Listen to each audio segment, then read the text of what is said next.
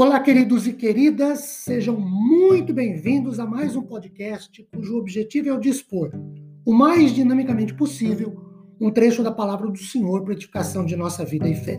Meu nome é Ricardo Bresciani e eu sou pastor da Igreja Presbiteriana Filadélfia de Araraquara, situada na Avenida Doutor Leite de Moraes, 521, na Vila Xavier. É uma grande alegria levar a todos vocês Hoje, Colossenses capítulo 2, versículo 10, que diz o seguinte: Também nele vocês receberam a plenitude. Ele é o cabeça de todo principado e potestade. Meus queridos, depois de termos visto no versículo 9, na, no nosso podcast anterior, que Jesus Cristo é a plenitude, do grego pleroma de Deus, e essa plenitude habita corporalmente em Jesus, de modo contínuo e permanente, sendo ele Jesus, conforme Mateus 1:23, o Emanuel ou o Deus conosco. Agora neste versículo 10 de Colossenses 2, Paulo diz que em Jesus os chamados e salvos em Cristo e por Cristo receberam a plenitude. Disso podemos concluir três coisas muito significativas para a nossa fé no que diz respeito à nossa relação de vida com Deus. Primeira é que só quem está em Cristo Jesus recebe essa plenitude de Deus.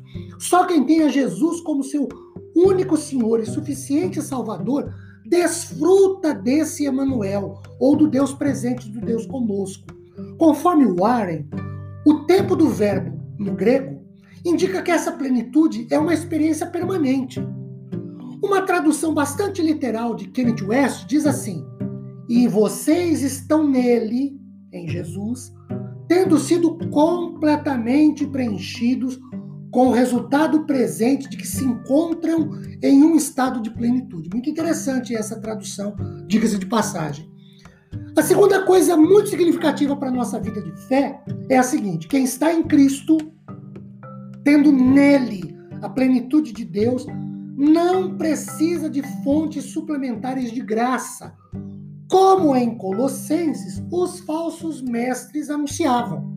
Conforme acrescentam Radmacher, Allen e House, não há nada que o cristão precise acrescentar ao que foi recebido em Cristo no momento de sua conversão.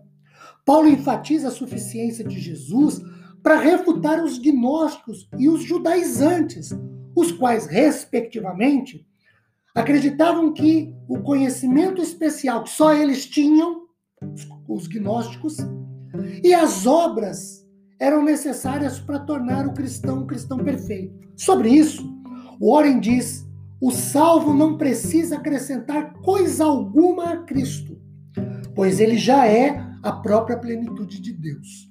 Terceiro, terceira coisa muito significativa para a nossa vida de fé é que Cristo é o cabeça de todo principado ou governo, potestade ou autoridade, conforme o grego. De acordo com Dwight Moody, o corpo de Cristo, sua igreja, a plenitude, pleroma, que é inerente a Cristo, impregna aqueles que estão em união com Ele para aperfeiçoá-los ou dar-lhes a plenitude união com Cristo somente é suficiente, pois ele é o cabeça de todas as outras autoridades. Elas nada podem acrescentar à santidade ou à redenção de Deus. Que a bênção do Senhor esteja sobre nós. Amém.